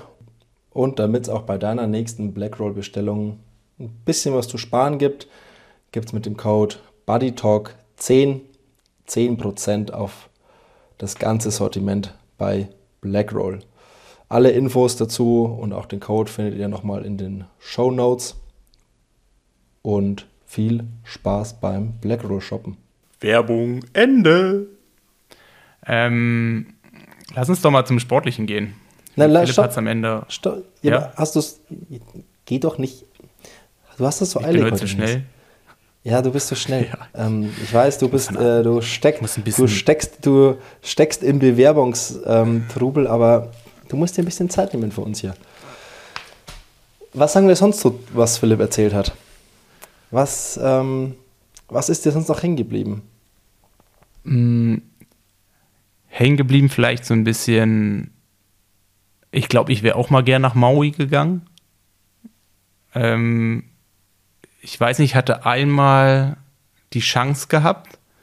Da ist dann äh, Andy Relat äh, mit Wolfram damals da gewesen. Und da hätte ich sicherlich auf den Zug mit aufspringen können. Ähm, der hat auch immer super positiv von Maui geschwärmt. Ähm, das haben ja auch damals schon mehrere immer gemacht. Und ich glaube auch, ähm, so wie Philipp das auch gesagt hat, wie es Laura ergeht, dass dass man, wenn man zu lange auf diesen Wettkampfstrecken trainiert, dass das so ein bisschen abstumpft. Aber dann trotzdem so? dieses, ich finde es schon. Also ich finde dann doch auch dieses ganze Highway-Gedöns, ja, irgendwie, ich, also ich finde es schon angenehm, du machst deine Vorbereitung irgendwo in deiner Base, wo du dich wohlfühlst, wo du halt deine Sachen alles so machen kannst. Und dann kommst du, wie man es dann auch von vielen anderen Rennen kommt, kommst du an den Wettkampfpunkt und ab da ist dann Training schon noch wichtig, aber eher dann so zweitrangig. Ähm, und du fährst halt dann so raus und dann ist man vielleicht auch kompromissbereiter. Und vorher habe ich dann doch auch eher so einen abgeschlossenen Raum, der mit dem Wettkampf nichts zu tun hat, sondern äh, man freut sich auf irgendwas. Und dieser Flug zur Wettkampfstrecke oder die Anreise, die, äh, ja, das schließt quasi ein Kapitel und es öffnet ein anderes. Und das habe ich immer als angenehm empfunden bei jedem Rennen. Von daher habe ich es immer ganz gern gehabt, auch möglichst kurzfristig da auch hinzukommen. Also ich bin in den meisten Fällen ja, ich glaube, ich war einmal zwei Wochen in Hawaii und sonst, obwohl ich war zweimal, glaube ich, zwei Wochen vorher da. Und sonst bin ich eigentlich wirklich mehr oder weniger zu dem Huala-Swim, also eine, Wo ähm, eine Woche vorher angereist, ähm, weil ich das einfach angenehmer empfunden habe, woanders zu trainieren. Und ich meine, ich war dann meistens in Florida, einmal in Texas. Ähm, und ich glaube, so diese Mischung aus diesen Hawaii-Spirit, ähm, den, den kriegt man, glaube ich, auch auf Maui und da zu trainieren und dann aber irgendwann ähm, zack in den Flieger eine halbe Stunde später und man ist da, wo halt die Post abgeht. Ähm, ich glaube, das hätte ich gern gemacht. Und ich glaube auch Maui ist einfach ein geiles Surrounding, um zu trainieren. Ja, das sah auf den Bildern von, von Laura äh, Hammer aus. Also mega. Fand ich auf den Bildern und so schöner als Kona. Ist es wahrscheinlich auch. Ich meine, klar, jetzt ist natürlich auch, du könntest ja in Kone auch beispielsweise auf die andere Inselseite gehen, ähm, da Richtung, wie heißt das, Hilo? Ist das Hilo? Mhm, ja. Auf der anderen Seite Hilo, der ist ja auch schon beispielsweise viel grüner. Theoretisch kannst du ja in Hawaii auch den Vulkan hochfahren oder so, wie Laura das ja auch gemacht hat. Also sehr vieles, vieles möglich und ich glaube, da ist es dann schon auch schöner. Ähm, ich weiß jetzt nicht, wie es da ist mit Schwimmen und sowas. Ähm, aber klar ist halt auch, äh, da wo das Rennen stattfindet, das ist nicht unbedingt der schönste Fleck der Insel ja, das ist auf es, jeden aber Fall. Es sind, ja, ähm, es sind ja auch immer, deswegen sind ja auch immer viele äh, in Waikoloa. Waikoloa ist so 45, 50 Minuten ähm, von Kailua Kona weg, macht den Highway, Highway raus, wo auch ich die Strecke sogar ist. fast sogar noch ähm, mehr. Ich glaube sogar fast noch mehr, oder? Ja, ich mein, ob es jetzt 45 schon eine halbe Stunde oder, bis zum Flughafen. Oder, oder lass es eine Stunde sein. Ähm, auf jeden Fall ein ganzes Eck weg von Kailua Kona ähm, um da so ein bisschen die Ruhe zu haben. Da ist, auch, ist ja auch ein kleiner Pool. Ähm, gut, das sind natürlich auch viele andere Athletinnen dann, aber es ist trotzdem so ein bisschen weg vom Trubel. Und das machen ja relativ viele immer. Zum Beispiel ähm, Lucy Charles macht es auch so. Ich glaube, Cap Matthews habe ich da auch gesehen da draußen. Also ich kenne nur die Bilder vom Pool und ähm, wer da so schwimmt. Und die ziehen dann in der Rennwoche oft erst zwei Tage vom Rennen ähm, ins Zentrum rein. Ja, ich glaube, haben sie es nicht äh, die Norweger letztes Jahr auch gemacht? Ja, ich glaube, die Norweger haben noch weiter. Also ich meine, die waren auch nicht in. Nee, nee, die Norweger, die Norweger okay. waren auch da draußen, oh, irgendwo, ich glaube, die Norweger waren auch da draußen ähm, irgendwo und sind dann auch in der Rennwoche ähm, zum ja. Tag, wo sie, ihre, wo sie ihre Pressekonferenz hatten, ähm, dann in so ein Haus gezogen äh, in, in Kailua Kona. Ja, ja, nee. Also ich meine, klar, das wäre dann ähnlich. Ich glaube, Maui ist halt einfach noch krasser, weil du hast dann noch mehr abgeschlossen. Ich meine, selbst wenn du auch in Waikoloa trainierst, ich glaube, irgendwo gibt es ja diesen Trail, wo du einigermaßen auch ähm, abseits der Straße laufen kannst. Ich glaube, das ist da auch irgendwo, wenn du mehr ins Inland reingehst. Ähm, aber klar, du kommst halt auch beim Radfahren nicht um den Highway drumherum. Also es ist ja, glaube ich, ungefähr die Hälfte zwischen ähm, Harvey und, und Kona. Ähm, sprich, du könntest dann auch Richtung Vulkan wahrscheinlich noch hochfahren, aber im Großen und Ganzen hast du dann doch auch die gleiche Suppe wie vorher. Ähm, also du trainierst dann doch auch auf ähnlichen Strecken. Vielleicht kann man häufiger mal nach Harvey fahren, aber ähm, der Rest ist dann doch auch das Gleiche. Ähm, aber klar, ich meine, das ist halt ruhiger, das macht Sinn. Ähm, ja, aber ich finde auch, also für mich persönlich dieses irgendwo nochmal für zwei, drei Tage den Spot zu wechseln, ich meine, du musst ja dann doch auch deine Sachen zusammenpacken, wenn du dafür nicht jemanden hast, der das alles organisiert. Weißt du, du musst ja nicht in ein Auto steigen und dann wohnst du auf einmal woanders, sondern es ist ja dann doch auch wieder so ein Anpassen. Ähm, von daher hätte, würde ich persönlich das nicht als sinnvoll erachten. Aber ich meine, das muss ja jeder für sich selber entscheiden und ich verstehe schon die Beweggründe, warum man das so äh, regelt. So, Nils, und jetzt, Ja. Jetzt, darfst du weitermachen. jetzt darf ich weitermachen. Ich, mein, Philipp hat es ja so halb auch schon angesprochen. Es gibt natürlich ja auch ein sportliches Rennen. Habe ich gehört. Nebenbei. Was meinst, was meinst du passierten in der Nacht von Samstag auf Sonntag deutscher Zeit? Also ich weiß, dass ich da auf der Couch liege. Und ich werde es zelebrieren. Ähm, Ja, und äh, Toast Hawaii machen. und Pizza- hoffen, dass man Pizza- bis äh, 4 Uhr morgens. naja, man kann ja, man kann ja beim Radfahren so ein kleines Nickerchen machen. Nee, aber Spaß beiseite. Äh, kommen wir mal zum Rennen, Nils, genau. Ähm, machen es einfach so. Ich erzähle dir jetzt mal was von der Startliste. Ich gehe die Top, ja, Top 20 bis Top 25 mal, ähm, mal so durch. Ähm, Ich lese die mal vor. Und dann, wie immer, das so üblich ist hier bei uns, darfst du deinen Senf dazugeben. Die Liste ist anhand, das ist die Liste, die von der PTO veröffentlicht ist. Ähm, die orientiert sich am PTO-Ranking.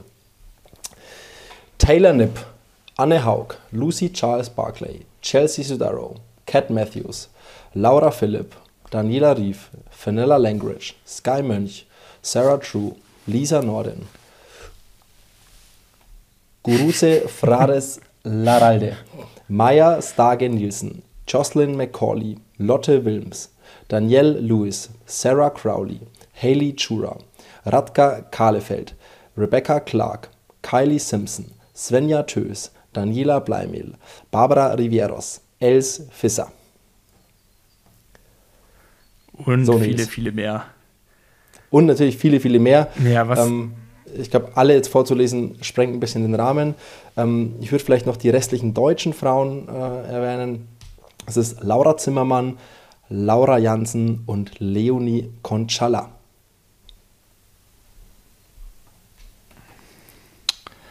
Was passiert? Ich kann mir vorstellen, dass Lucy Charles nicht unbedingt alleine aus dem Wasser kommt und beispielsweise eine Taylor Nipp, ich meine so eine Lauren Brandon, die ist ja wahrscheinlich auch dabei, die, äh, oder ich gucke gerade mal, ja doch, ist auch dabei, ähm, dass da vielleicht die Lucy nicht direkt alleine ist, sondern es auch eine Gruppe gibt. Ich weiß nicht, war sogar die Finella Langridge letztes Mal auch noch mit dabei? Äh, ja, die war. Ich weiß nicht, ob sie direkt mit dabei war. Ich müsste in meinen Fotos nachgucken, aber die war auf jeden Fall da auch ganz vorne mit, ähm, hatte die mit zu tun. Also die war am Rad. Ich bin mir nicht hundertprozentig sicher, ob sie am Rad direkt hinter Lucy war oder ob da noch eine kleine Lücke war. Finella war auf jeden Fall ähm, da ziemlich äh, bald mit vorne dabei. Ich meine, die ist relativ lang mit vorne gefahren, ähm, so bis zur Hälfte ungefähr. Und dann hat sie ähm, verloren auf Lucy Charles.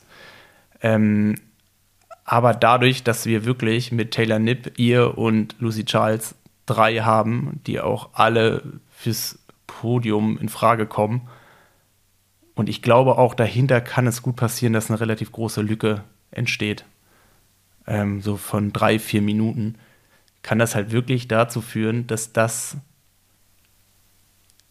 der Schlüssel ist, der Lucy Charles zum Sieg verhilft. Ver- Verhelfen kann. Vielleicht besser ausgedrückt, weil ich meine, Logo muss hier dann auch erstmal schneller laufen als Taylor Nipp. Aber Taylor Nipp ist natürlich auch das große Fragezeichen. Ähm, ich meine, wenn wir uns an letztes Jahr erinnern können, die hat ja auch schon mal ein PTO-Rennen ähm, super souverän von vorne gestalt, gestaltet und dann im Laufen ist es dann doch lang geworden und sie wurde noch überholt. Ich weiß gar nicht, wer damals gewonnen hat. War das Ashley Gentle?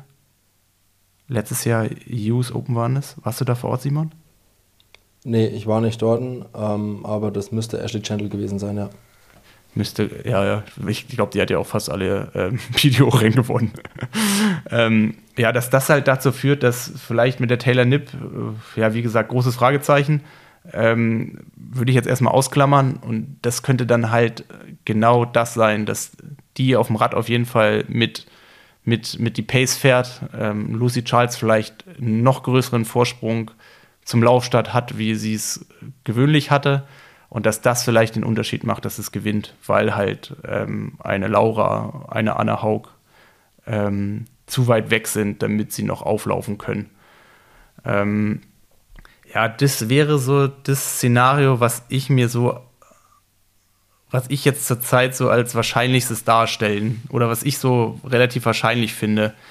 Ähm, ich meine, es kann natürlich auch passieren dahinter mit, mit Danny Rüff, äh, Kate Matthews, äh, Chelsea Sedero, die wahrscheinlich auch nicht so einen, also einen kleineren Rückstand hat nach dem Schwimmen wie die anderen. Ähm, ja, die können alle kommen. Die haben natürlich alle ihre, ihre Stärken und es kann sicherlich auch passieren, dass die auch schon ganz anders in the Mix sind.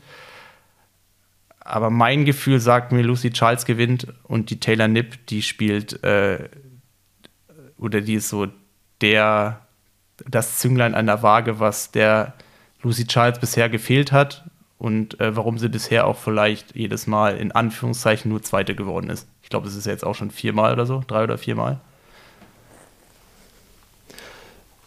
Ist es vielleicht, kann Taylor Nipp auch von dem Aspekt her eine Rolle spielen, dass sie hat wenig, sie hat keine Langdistanzerfahrung, aber dass sie in der ersten Rennhälfte für so viel Zunder mit sorgt, ähm, einfach nur, dass sie eine ganz andere Dynamik da reinbringt, vielleicht hinten raus gar nicht die Rolle spielt, die sie irgendwie gerne spielen würde, weil es einfach ähm, ohne Langdistanzerfahrung vielleicht hinten raus gar nicht so klappt, aber dass sie in der ersten Hälfte am Rad vor allem für so viel Dynamik und Zunder mitsorgt, wie jetzt ein Alistair Brownlee auch zum Beispiel ja gerne mal einfach mit allem, was geht, äh, vorne, weg, vorne wegjagt dass das eine Rolle spielen könnte, ähm, dass dadurch äh, auch vielleicht so ein Pokern mit herrscht. Jetzt angenommen, angenommen, die fährt relativ zügig an, an Lucy irgendwie mit ran oder kommt mit raus und geht nach einer halben Stunde einfach mal in richtig ordentlicher Manier vorne weg.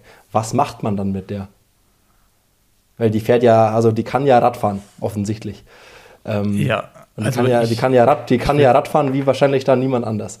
Und was macht man dann, wenn die jetzt nach einer halben oder nach einer Stunde da mal die Beine in die Hand nimmt und mal zeigt, wie sie Radfahren kann? Was macht man dann mit der in so einer Situation? Die hat das noch nie gemacht. Also die, Wahrscheinlich also die Wahrscheinlichkeit, dass das passiert, die würde ich noch nicht mal als gering einschätzen. Ich glaube, ähm, dann, also wenn das so passieren sollte, dann liege ich mit Lucy Charles komplett falsch. weil dann wird es auf jeden Fall dazu führen, oder es ist relativ wahrscheinlich, dass die nicht genug Vorsprung rausfährt und tendenziell die sogar von hinten aufgefahren wird, von der Dani Rüff, von der Laura, von der Anne. Also dann wird die Gruppendynamik ist meistens so, dass von hinten dann die Power kommt. Ähm, es ist halt auch immer blöd vom Kopf, wenn man erstmal zurückfällt. Ähm, das ist halte ich dann als wahrscheinlicher. Und dann gibt es eigentlich äh, aus der Brille von Taylor Nipp genau zwei Möglichkeiten entweder ist das Rennen entschieden nach eineinhalb Stunden und die gewinnt das halt relativ souverän. Oder äh, es passiert, dass sie wahrscheinlich nicht ins Ziel kommt.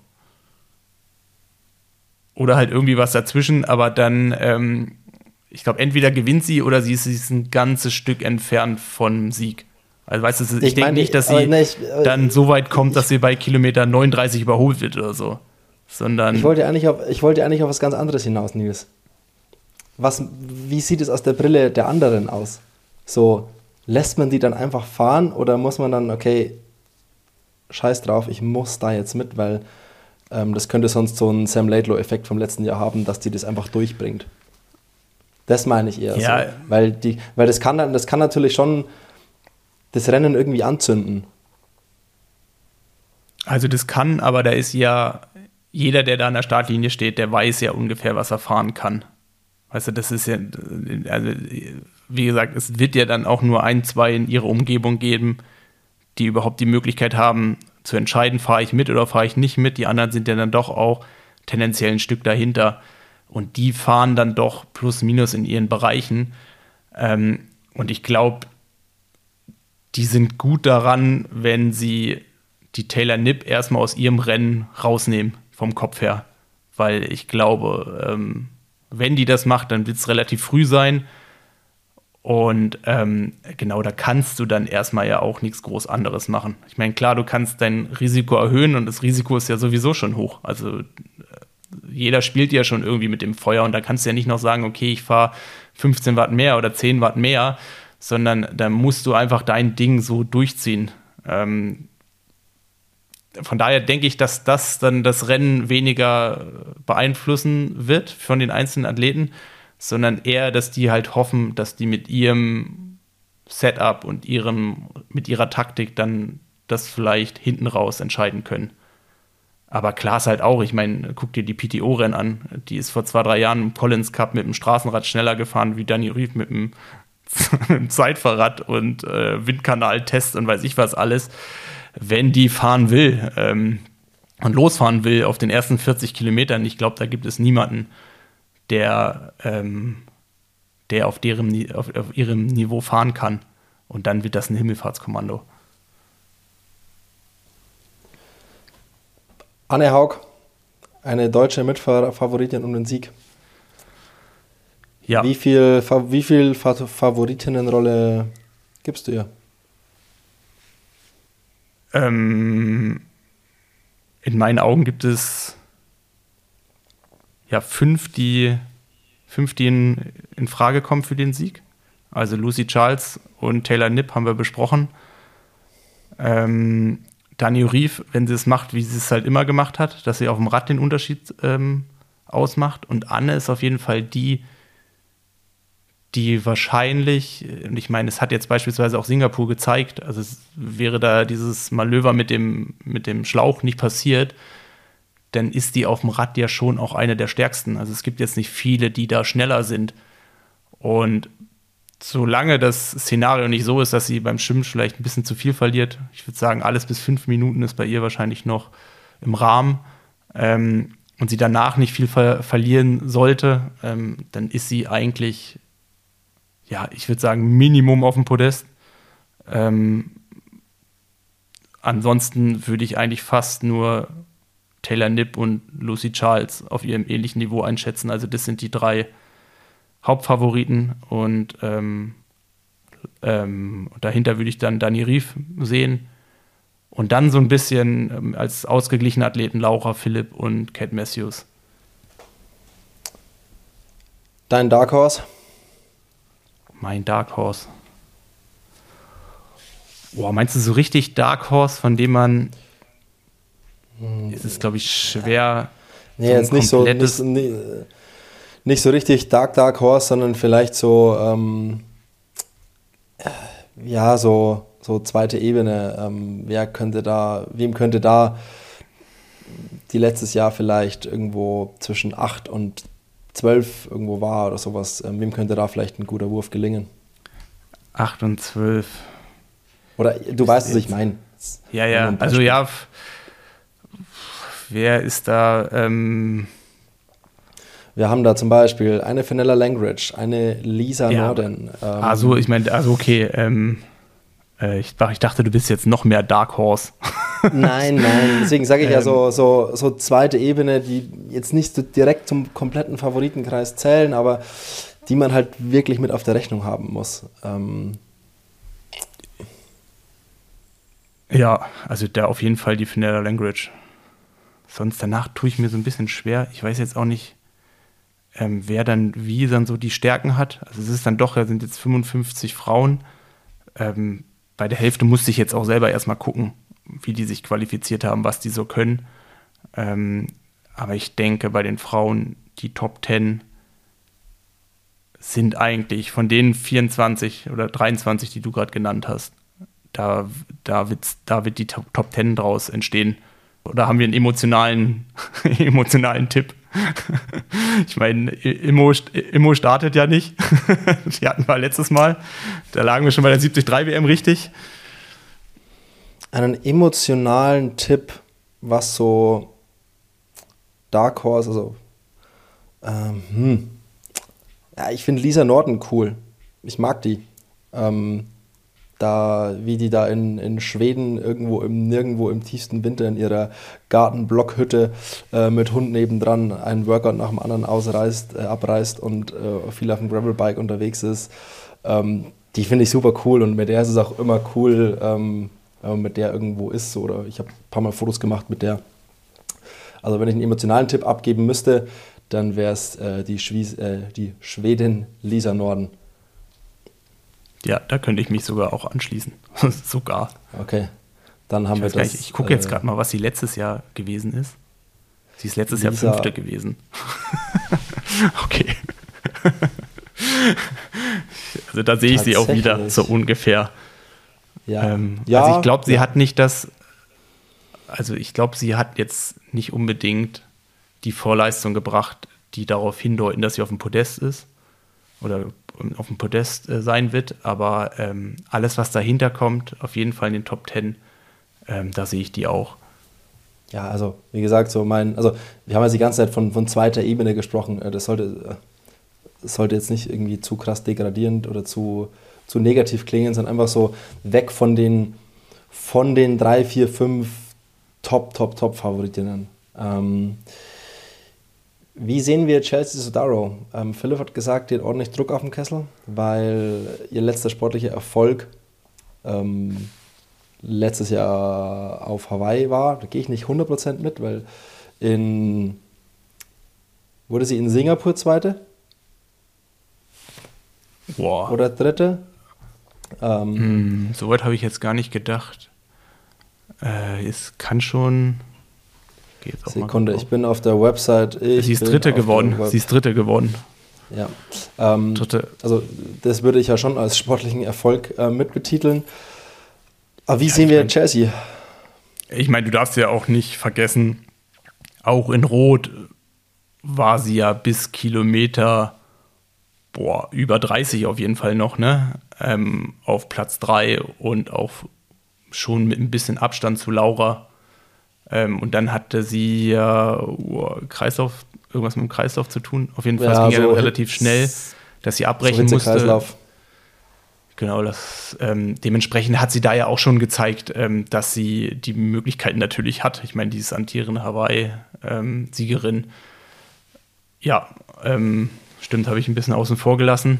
Äh, ist eigentlich auch ja, eigentlich eine super komplette Sportlerin. Also schwimmt gut, jetzt nicht in der absoluten Spitze, fährt auf dem Rad mit der, mit, mit, den, mit, den, mit, mit der Gruppe irgendwie mit und dann ähm, ist es halt ähnlich wie Anne. Ich würde Anne halt ein bisschen stärker einschätzen wie sie. Ähm, aber es sind, denke ich, sehr ähnliche Athleten. Also, dass sie auch die Stärke einfach im Laufen hat. Ähm, aber ja, von Platz 2, 3, 1 auf jeden Fall in den Top 10 ist da auch alles möglich. Äh, ja, blöde Aussage. Wirklich eine blöde Aussage. das ist so, das ist selber. Nicht, das ist so eine Aussage so mit, ja, ähm, du willst dir alle Chancen zurechnen, aber festlegen wirst du dich auch nicht. Ja, aber das ist so dieses Sagen typische Hawaii, aber, aber es ist dieses typische Hawaii-Ding ja auch bei den Männern. Du guckst dir, also, obwohl man muss es ja gar nicht so auf die Männer projizieren, aber du guckst dir so eine Startliste an ähm, du liest dir so die ersten 20 durch. In jedem Rennen sind die halt Top-Favoriten. In jedem Rennen sagst du halt, okay, die sind mindestens auf dem Podest. Und jetzt sind es halt dann doch nicht irgendwie nur drei, vier, fünf, sondern es sind halt auf einen Schlag dann 20, die in so einem Rahmen sind. Und dazu kommt natürlich auch wieder das typische Hawaii-Ding, dass es halt heiß ist, dass äh, Wind ist oder nicht heiß, sondern feucht. Ähm, dass du halt ein komisches Schwimmen haben kannst, dass irgendwie relativ viel passieren kann, dass es natürlich auch eine neue Situation ist, dass man ähm, ja viel mehr in so einem zwei, drei, vier Kampf mit anderen Frauen ist, also was es ja vorher auch vielleicht nicht so gegeben hat. Und da kann man nie so genau sagen, was jetzt eigentlich daraus, also was jetzt daraus passiert, sondern man kann halt sagen, okay, ähm, es gibt hier vielleicht die fünf Top-Favoritinnen, die ich benannt habe, und dahinter gibt es nochmal zehn, die ähm, die vielleicht jetzt von den Vorleistungen nicht da sind, wo die ersten fünf äh, waren, aber halt auch jetzt kein riesengroßer Unterschied ist. Also ich meine, letztes Jahr, wer hätte vorher gesagt, Chelsea Cedero gewinnt? Aber sicherlich war die damals auch schon so die Kategorie dahinter. Ähm, dementsprechend ist es so, ist es so doof, weil klar kann Podest sein, aber dann äh, haben zwei, drei andere einen richtig, richtig starken Tag und dann bist du halt Fünfte, Sechste. Ähm, dann muss man das halt nehmen. Deswegen ist so, ja, habe ich so ein bisschen hin und her ge habe ich so ein bisschen selber mit mir gekämpft und das auch selber mitbekommen, weil, ähm, ja, was willst du da sagen? So, nichtsdestotrotz, Nils, ich muss dich natürlich, ich muss dich auf ein Podium festnageln. Let's go. Wie gesagt, ich denke Lucy Charles, Anne, Laura. So, ich mache mal wieder wie immer ein Sympathiepodium weil äh, sportliche Expertise spreche ich mir nicht zu.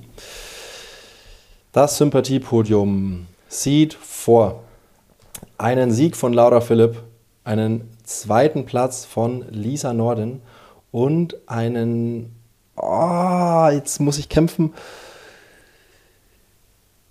Oh, Chelsea, dann einen dritten Platz, irgendwas zwischen Lucy Charles, Chelsea Sodaro und Fenella Langridge. Die kommen Händchen halten ins Ziel oder wie ist die, die Idee? Die kommen Händchen halten ins Ziel. Nein, die, die sollen, die machen den dritten Platz unter sich aus und dann da, von denen darf jeder Dritte werden. Die ja. dürfen auch alle Zweite oder Erste werden, weil die mag ich alle, finde ich alle super. Ähm, aber ja, so irgendwie wird es aussehen, wenn es nach mir okay. ginge. Und wer macht das schönste Zielfoto? Das schönste. Äh, Jetzt nagelst du mich. Bocky oder was? das, schönste, das schönste Zielfoto macht Bocky, ja. Wer macht das schönste Zielfoto? Äh,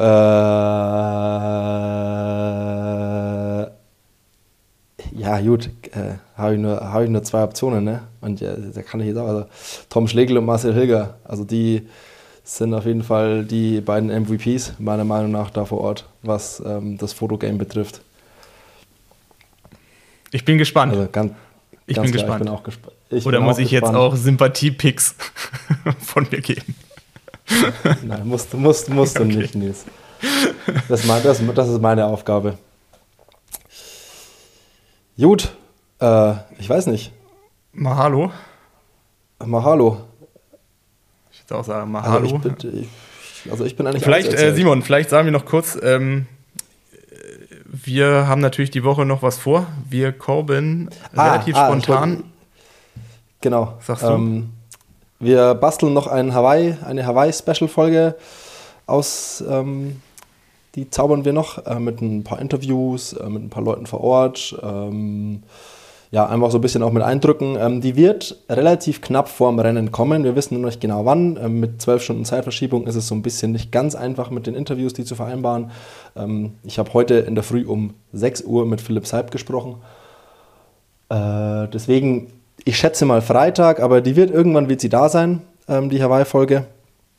Und ansonsten, so contentmäßig, ich kann euch tatsächlich wie immer ähm, Bockys Briefing empfehlen in der Hawaii-Woche. Ähm, Bocky, glaube ich, zaubert jeden Tag um 6 Uhr morgens gibt es eine Podcast-Folge ähm, mit wirklich extrem viel spannendem Inhalt. Also wenn man sich da ein Abo beim Triathlon-Studio lösen möchte, ich kann wirklich aus voller Überzeugung, aus ganzem Herzen sagen, das lohnt sich. Ähm, da kriegt man was für sein Geld und äh, da weiß man, was man hat. Ja, ansonsten wie sieht dein Samstag aus, Nils? Guckst du das Rennen live so am Fernsehen die ganze Nacht oder wie sieht das aus? Ich habe äh, vorher noch was zu ergänzen. Ich habe doch einen Dark Horse. Du hast einen Dark Horse? Ja. Hm? Wen? Grüße gehen raus an Daniela Bleimehl. Hm. Vielleicht hören wir da noch mehr. mit, einer Wunder, mit, einer, mit einer Wunderschwimmleistung und dann let's go. Dann ist alles so möglich. Aus. Also, äh, ja. Daniela Bleimir, mein Dark Horse fürs Wochenende. Wie werde ich es gucken? Oh, ich glaube wirklich ganz klassisch. Mal gucken, was hier noch in Freiburg so geht, aber ähm, vermutlich zu Hause vom Fernseher in kleiner Gesellschaft. Mahalo. Mahalo. Nils, danke für deine Zeit. Jetzt Sinne. darfst du wieder zurück in deinen Bewerbungswahn. Ähm, schön, dass du dir, dass du ein bisschen Geduld mit mir hattest. Und in diesem Sinne, Happy Ironman Hawaii Race Week.